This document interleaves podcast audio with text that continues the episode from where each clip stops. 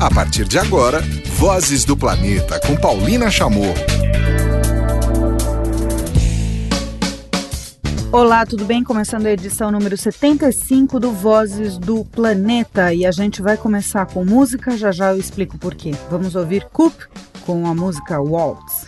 Ouvimos aqui Coop com a música Waltz e eu escolhi esse som para começar sem dar os destaques do programa de hoje, porque essa foi uma música em homenagem ao meu grande amigo, o fotógrafo Rodrigo Baleia. O Rodrigo Baleia faleceu no último sábado, dia 5 de maio, vítima de um infarto fulminante. Ele era um dos jornalistas, um dos fotógrafos ativistas mais engajados que vocês possam imaginar. Ficou mais de 10 anos é, denunciando o desmatamento na Amazônia, fez trabalhos lindíssimos, é, principalmente mostrando a natureza, né? Era o seu grande foco. E ele participou diversas vezes aqui do programa, vocês podem buscar aí nas edições anteriores, inclusive fazendo até uma brincadeira com o que ele fazia nas redes sociais com a sua filha Alice. Ele fazia a rádio Itapororó e a gente sempre brincava então que a gente, que aqui no Vozes do Planeta era um correspondente da rádio Itapororó e sempre que ele quisesse, Alice também é, estavam abertos os microfones. E inclusive ele já chegou a mandar uma série de programação musical para tocar aqui no programa, enfim, o Rodrigo Baleia eu conheci há 20 anos quando eu ainda trabalhava é, na Rádio Dourado e ele tinha uma proposta de falar sobre uma aventura que ele ia percorrer todos os parques do Brasil. Assim era o Baleia. Ele se jogava mesmo, ele tinha uma ética incrível e inspiradora para todos, uma questão de posicionamento, uma questão de amor ao seu trabalho, à fotografia, buscando a ética nas relações de trabalho também muitos, inúmeros trabalhos publicados na National Geographic, fez colaborações ao Greenpeace, Getty Image, a Folha, Press, Reuters, enfim. Tem um especial muito bonito publicado o ano passado, em janeiro do ano passado, do ano passado pelo The Guardian, onde fez uma compilação de todo o seu trabalho, especificamente na Amazônia, de denúncia, de destruição do bioma. Então, sem palavras, eu estou há dias já é, sem conseguir me recuperar pela perda tão repentina de uma pessoa realmente especial, comprometida, divertida, criativa, enfim. É aquele espaço que nunca será preenchido. Então, antes da gente partir para a pauta do programa, mais uma música. O Baleia amava Mob, eu adoro também, então a gente vai ouvir Porcelain. Ouvimos aqui mais uma homenagem ao querido fotógrafo Rodrigo Baleia. Ouvimos Mob, que ele adorava, ele fazia todo mundo ouvir Mob. E a gente ouviu aqui Porcelain. Vamos agora sim então às pautas desta edição número 75 do Vozes do Planeta. A gente vai ouvir uma entrevista com Sara Aragão, da Universidade Federal do Rio de Janeiro. Lá eles têm um departamento para criar para buscar soluções sustentáveis e foi nesse departamento que eles fizeram uma parceria com o Instituto E para produzir e para criar e para rastrear todos os materiais usados na nova coleção da Osklen, a coleção de inverno. Também vocês vão ouvir uma entrevista com o Ítalo Dutra da Unicef. Eu fui acompanhar o lançamento muito importante da Unicef com a Samsung para estimular o, a educação, principalmente no ensino médio, a educação dos jovens, né? Muito se fala da, da primeira educação, né? Mas aqui esse é um projeto para estimular é, justamente essa educação entre os adolescentes. Então, Fique na sintonia e, é claro, tem Cláudio Ângelo no final do programa mandando o seu tema e a sua indicação musical. Então, a gente vai começar agora o Vozes do Planeta 75, ouvindo essa conversa que eu tive com a Sara Aragão, da Universidade Federal do Rio de Janeiro, durante a São Paulo Fashion Week, que a Rádio Vozes fez uma cobertura especialíssima, né? Vocês podem ouvir lá no terraço como foram todas essas conversas. Mas eu falei com a Sara saindo justamente do desfile da Oskley, como é que foi essa parceria com o Instituto E. Vamos acompanhar. Sara Aragão faz parte da, da COPEAD, da UFRJ, e ela vai contar pra gente qual que foi essa parceria que a gente acabou de ver agora aqui no desfile da Osklen, que vem essa edição inverno com a coleção ASAP, né? A Sustainable is Possible. Qual que foi a participação desse núcleo na UFRJ? Então, boa, boa tarde. A gente está trabalhando em parceria com, com o Instituto E e a Osklen e mensurando os impactos dessa transição de usar produtos e matérias-primas mais sustentáveis. Então, assim, o que é que, que realmente esse caminho leva e o, quais são, como é que a gente pode quantificar os impactos sociais e ambientais dessa nova coleção que vem recheada de vários, várias matérias-primas sustentáveis. Certo. Então a gente quantificou, porque uma coisa é eu dizer que eu faço, Outra coisa é eu conseguir mostrar em números o que de fato eu estou mudando nessa cadeia de moda que ela vem clamando por produtos e por estética e design mais sustentáveis. Mas é, que indicadores vocês usam, por exemplo, por materiais? Só para só a gente tentar visualizar. Então, no nosso estudo a gente escolheu, é, vão ser vários cases cada matéria-prima ela tem um impacto diferente. Se eu estou falando de é, a substituição do couro bovino por, por couro de pirarucu, é, é, mais relevante a questão da água, a da economia de água que eu tenho isso, porque a, o, o, a próprio, o próprio cultivo do, do do couro de boi, ele tem um, um, usa muito água. Se eu estou falando de algodão sustentável, tem, a, tem as emissões de carbono. Se eu estou falando de das solas recicladas, eu tenho uma questão tanto de energia que é um gasto de energia, a, a, a borracha natural para a borracha sintética tem um outro custo. Então, assim, cada produto a gente estuda ele individualmente, identificando que impactos ele pode é, interferir no meio ambiente como um todo. Então, cada um é uma pegada diferente, sabe? A gente olha, não, esse, o, os maiores impactos é nessa linha, mas principais são água, energia, é, emissões de, de carbono e os impactos sociais. Legal. Tem uma coisa que está muito. As empresas, principalmente a indústria da moda, ainda não pegou muito forte, que é a questão do capital natural, né? E aí você falando do valor de uma produção com uso de matérias é, diferentes, né? De materiais diferentes, vocês levam em conta isso, né? O, tipo, não só o custo do, do algodão, mas enfim, o plantio, o solo, a água que foi ali naquele campo enfim, é, é, mais ou menos disso que você está falando. É, a gente fala do processo, a gente não fala só do produto sustentável, mas assim, que processo ele modifica na, desde a da, da sua extração até o, o, o beneficiamento para que seja gerado realmente um produto sustentável. Então a gente mapeia toda essa cadeia de onde ele vem e para onde ele está indo. Porque isso é muito importante. Não é só dizer que ele é sustentável, é que por quais processos eles podem passar.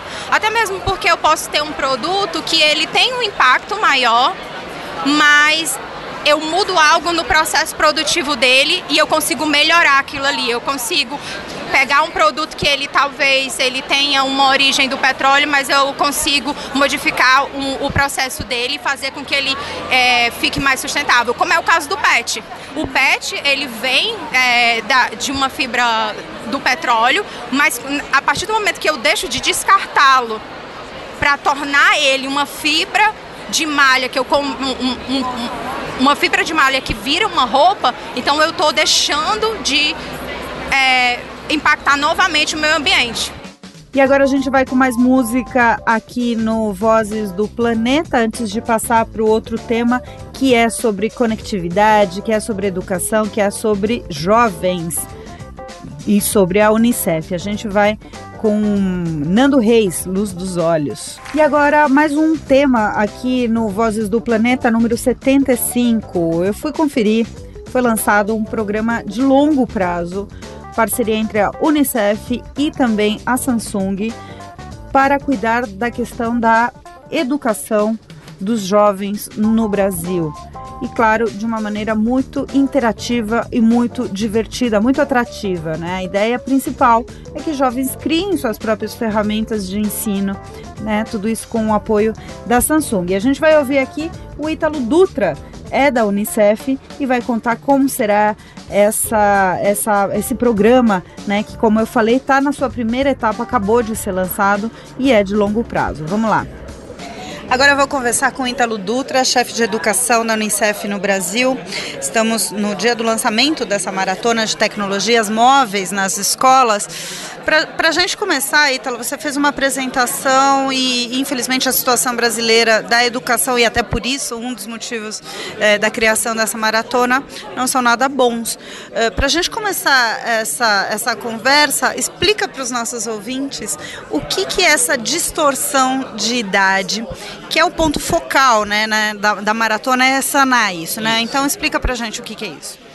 Bom, o Brasil tem um sistema seriado ou, ou anual de, de progressão, né? E é, desde o início do ensino fundamental, quando começa o processo. É, agora a gente tem educação infantil obrigatória, mas no ensino fundamental, onde com, começa esse processo anual, a gente já começa a ter estudantes que não conseguem, de acordo com aquilo que, com os objetivos que a escola define, alcançar aquilo que precisa. Então, ou seja, não consegue ter uma trajetória de sucesso nas suas aprendizagens a cada ano.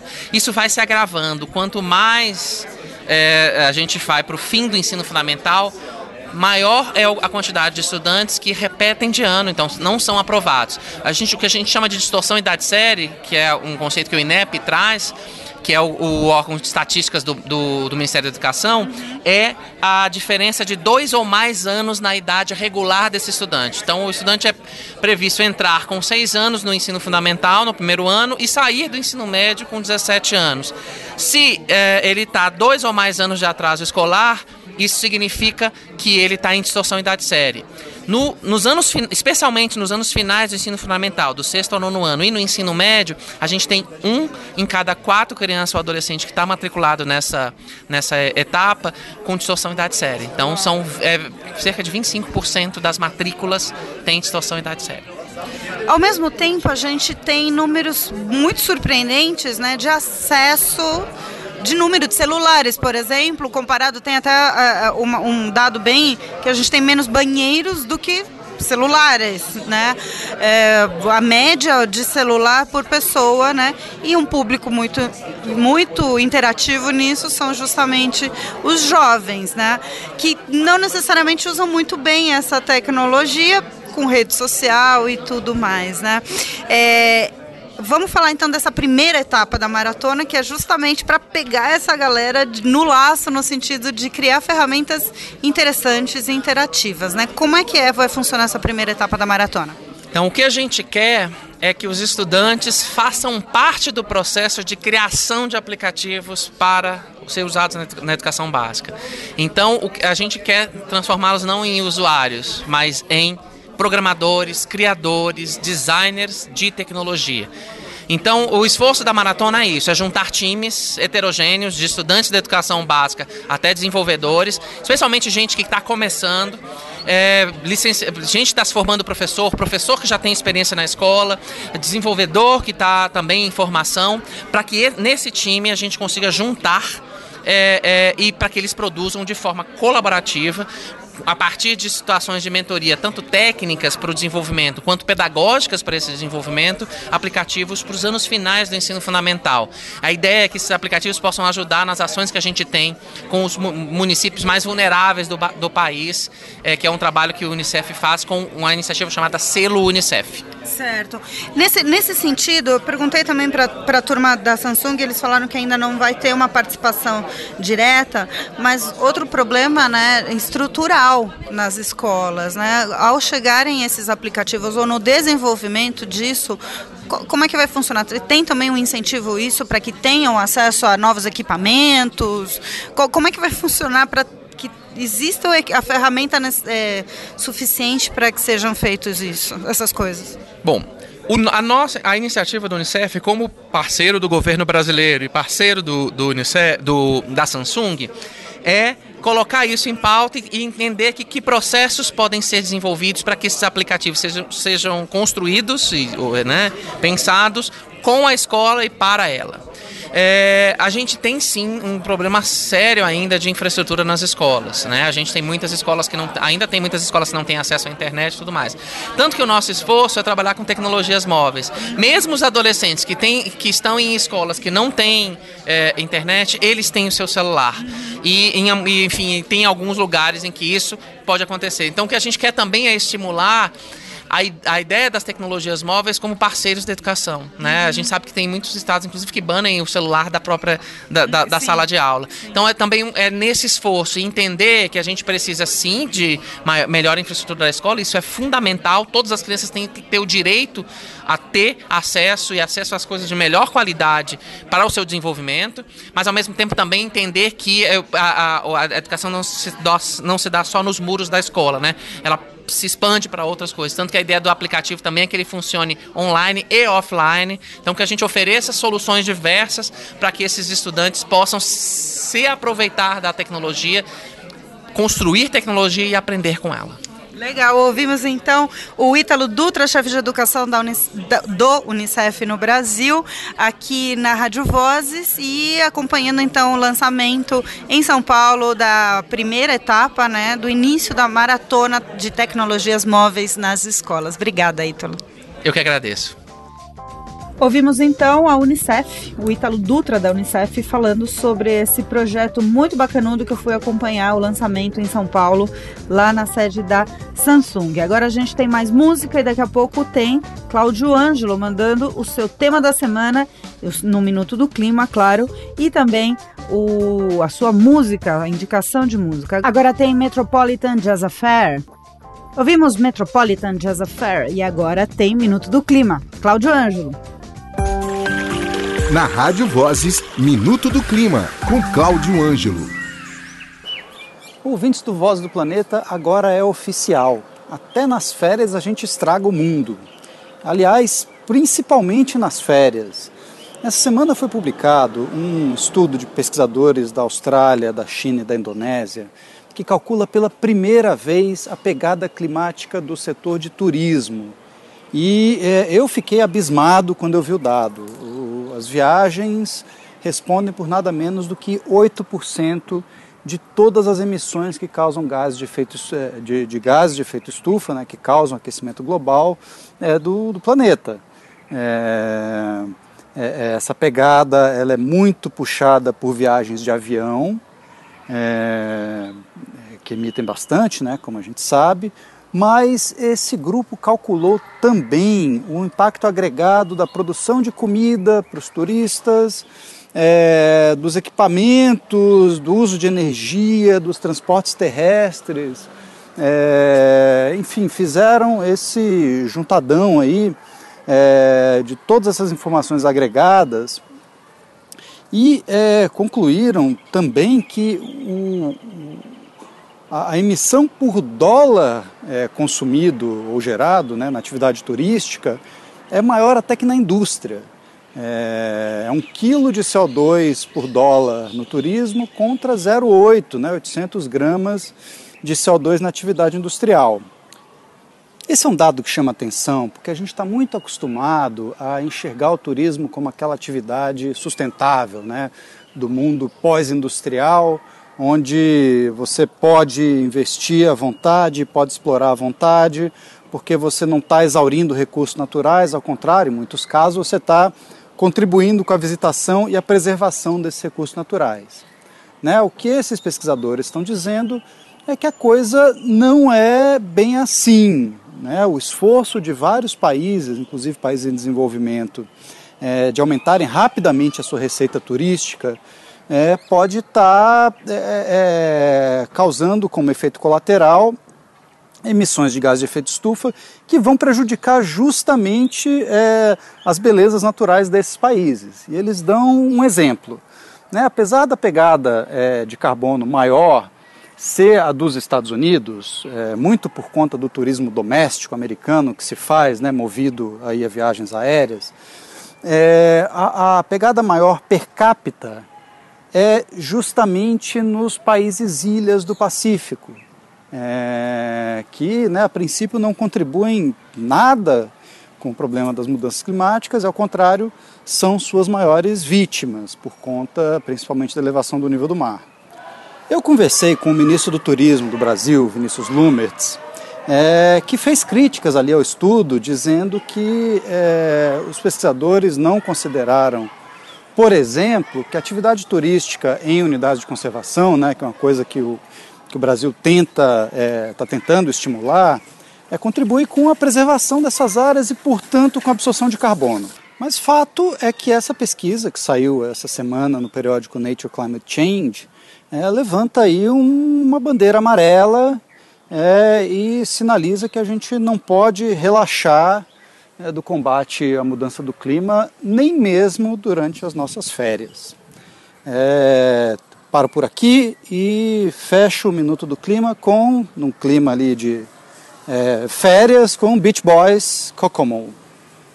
Muito bem, encerrando esta edição número 75 do Vozes do Planeta. Esta e as outras edições estão disponíveis no radiovozes.com. Só buscar lá o espaço do programa para você ver a lista de todos os outros programas e também pelo aplicativo da Rádio Vozes que você pode baixar quando estiver é, no Wi-Fi e depois sair ouvindo toda a sua programação no espaço Minha Rádio. Super fácil de acompanhar tudo que rola na Rádio Vozes por ali também. Lembrando que também podem buscar as outras participações de Rodrigo Baleia, meu querido amigo, e eu deixo aqui este programa dedicado a ele, essas duas primeiras músicas, e até uma próxima, até um próximo programa. Tchau!